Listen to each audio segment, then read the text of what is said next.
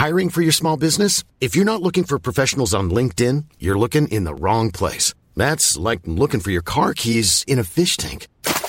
LinkedIn helps you hire professionals you can't find anywhere else, even those who aren't actively searching for a new job but might be open to the perfect role. In a given month, over 70% of LinkedIn users don't even visit other leading job sites. So start looking in the right place. With LinkedIn, you can hire professionals like a professional. Post your free job on linkedin.com slash people today.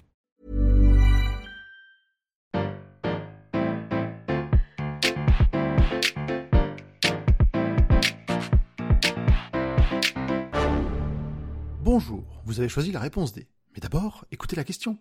Aujourd'hui, sur la thématique sport, combien de sélectionneurs étrangers a eu l'équipe de France de football depuis 1945 Est-ce que c'est 0, 1 ou 2 Ah, tu m'aides pas avec tes propositions 0, 1 et 2. Bon, déjà, on sait que c'est quelque chose de très rare en Europe. Même pour les Anglais, qui n'en ont connu que deux depuis la fin de la Seconde Guerre mondiale, Ericsson et Capello. D'ailleurs, c'était des flops. Tu fais bien de préciser depuis 1945, car auparavant, le poste de sélectionneur en football, c'est un peu flou. Tu as eu plusieurs entraîneurs, dont un qui s'assoit sur le banc pendant les matchs, mais personne n'est trop le chef. Et entre 1920 et 1945, il va y avoir un entraîneur anglais, mais il n'est pas reconnu comme sélectionneur. On pourrait en débattre, mais pas maintenant. Pour sûr, je sais qu'il y en a eu au moins un en France. Il s'appelait Stefan Kovac. Il était roumain.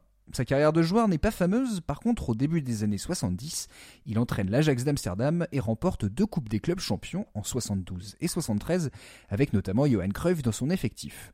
Pour celles et ceux qui ne connaissent pas cette décennie du football, les années 70 sont celles où les Pays-Bas, autant en équipe nationale qu'en club avec l'Ajax, vont rouler sur l'Europe avec le football total. C'est une philosophie de jeu tournée vers l'offensive avec toute l'équipe qui attaque, sauf le gardien, et toute l'équipe qui défend et ça permettra aux Pays-Bas d'aller en finale de Coupe du Monde en 74 et 78.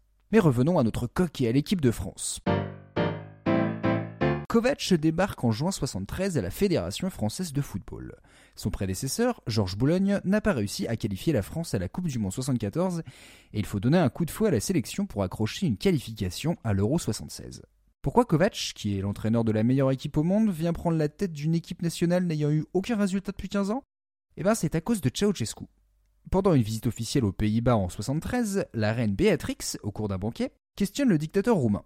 Comment les Pays-Bas peuvent-ils remercier son pays de leur avoir envoyé Kovac Le dictateur lui répond qu'il aimerait que l'entraîneur rentre au pays.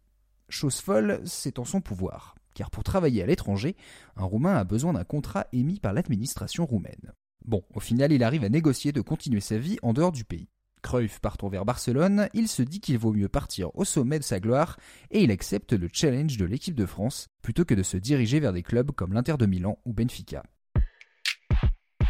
Pour sa première liste, il convoque des jeunes. La moitié de la liste n'a jamais porté le maillot bleu en senior. Et pendant les deux années où il reste en poste, Kovac appelle environ 70 joueurs. Il teste des jeunes et casse le statut de plusieurs anciens afin de rendre l'équipe aussi compétitive que possible. Toutefois, ça ne suffit pas. Dans une interview à la télévision française en 1974, il se montre totalement lucide sur le chemin que doit parcourir le football français pour hausser son niveau de jeu.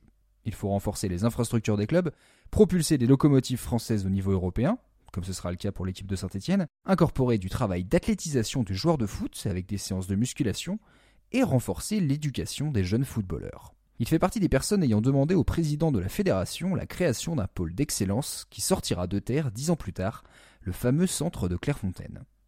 En octobre 75, malgré l'amélioration du niveau de jeu, Kovac n'a toujours pas réussi à remplir sa mission. Il est donc débarqué par la Fédération française de football et retourne en Roumanie pour prendre la sélection nationale pendant 5 ans.